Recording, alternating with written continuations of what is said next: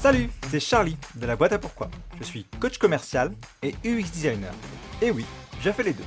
C'est plutôt rare, non? Justement, Ouvrez-la, c'est un podcast sur les personnalités et les business qui vont à contre-courant, à travers des cas concrets et des rencontres. J'espère que vous aussi, vous allez oser l'ouvrir. Bonne écoute Aujourd'hui, c'est un épisode un peu spécial. Déjà parce que je vais parler d'un aspect un peu technique de la vente, et en général j'aime pas trop ça. Le sujet c'est la qualification.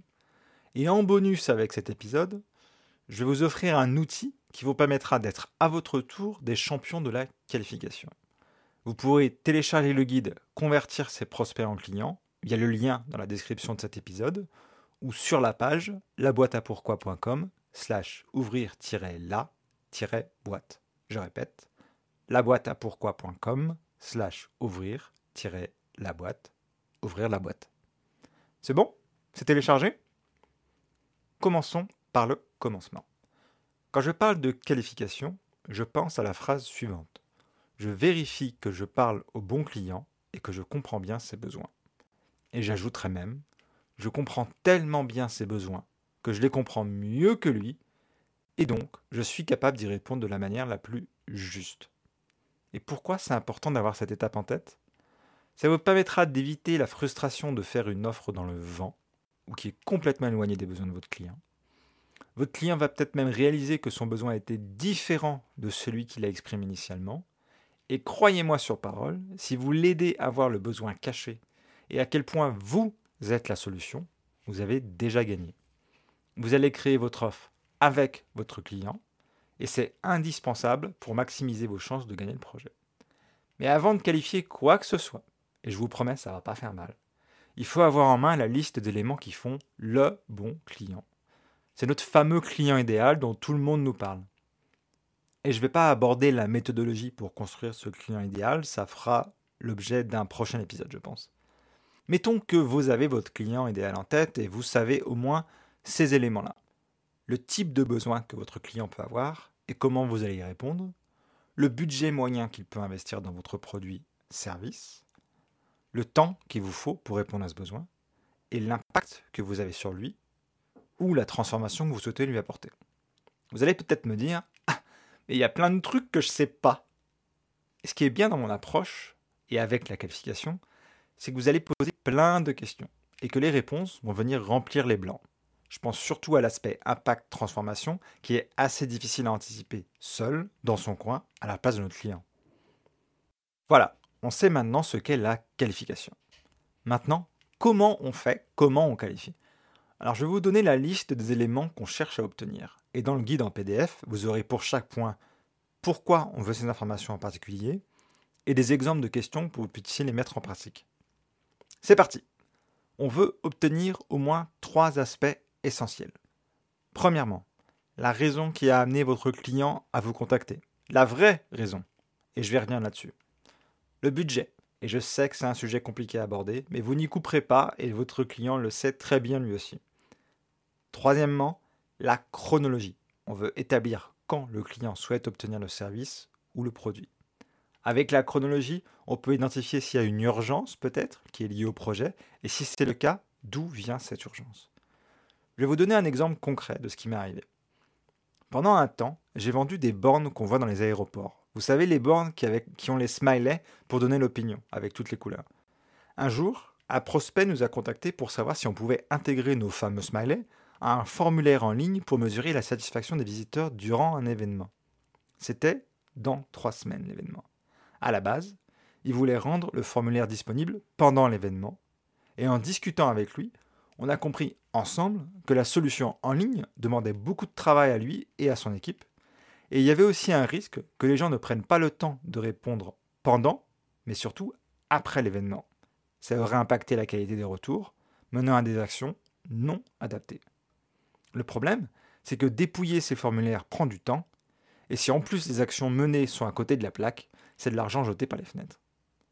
J'ai fait réaliser à mon client que la solution qu'il avait en tête ne répondait pas à son besoin.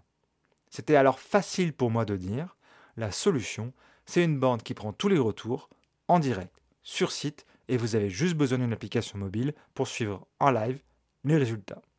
les équipes pourront agir directement et les clients pourront rapidement constater l'évolution. Pas de temps d'analyse et des actions directement liées à des données fiables. À ce stade, la question du budget était devenue un détail.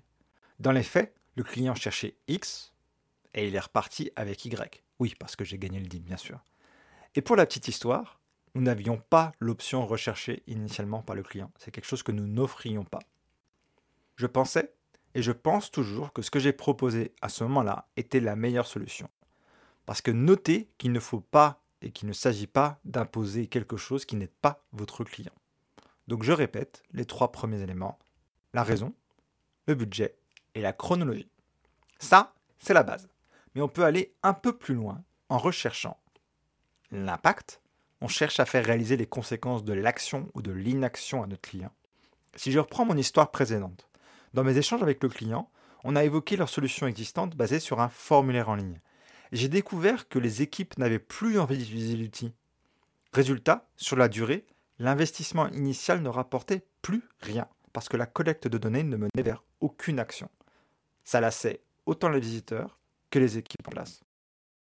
Ensuite, vient la question de la prise de décision.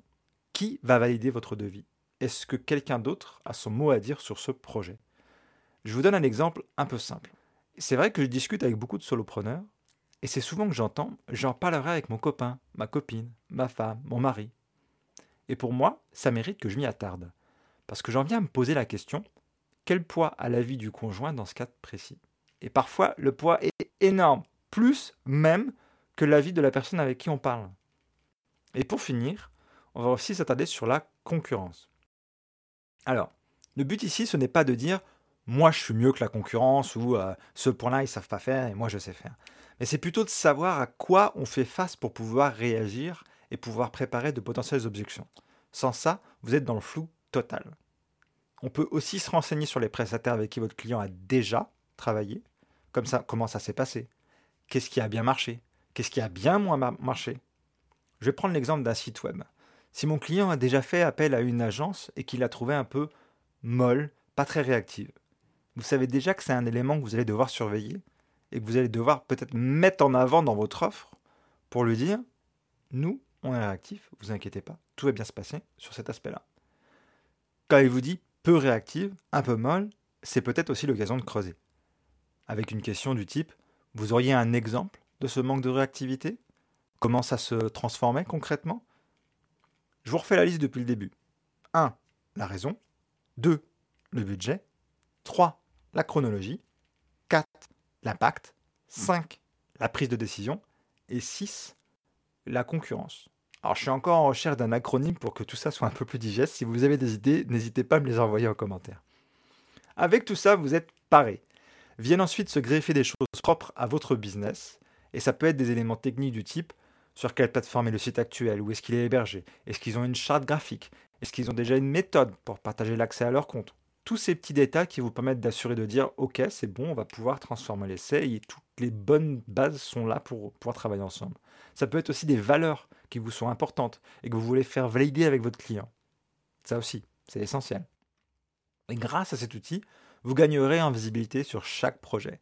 Et chaque case vide vous permettra d'identifier les points à éclaircir avec votre client. Car pour moi, il vaut mieux savoir qu'on ne sait pas plutôt que de penser qu'on sait. Mais j'ai le sentiment que vous avez encore plein de questions. Comment je vais aborder la question du budget? Est-ce que je vais déranger mon client avec toutes ces questions? Quelles sont les questions spécifiques à mon business? Eh bien, je peux y répondre. Avec mon accompagnement, je peux vous aider sur un projet client précis ou créer avec vous une stratégie complète qui correspond à votre personnalité et à votre business. Vous pouvez m'envoyer un message sur LinkedIn, Instagram ou même m'envoyer un email.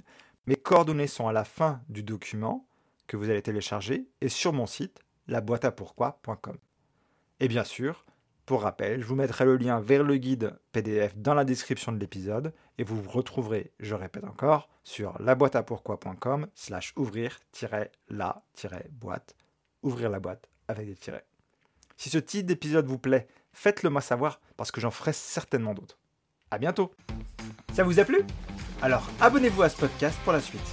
A votre tour, propagez la différence en donnant 5 étoiles à cet épisode et en rédigeant un avis sur votre plateforme d'écoute préférée. A la prochaine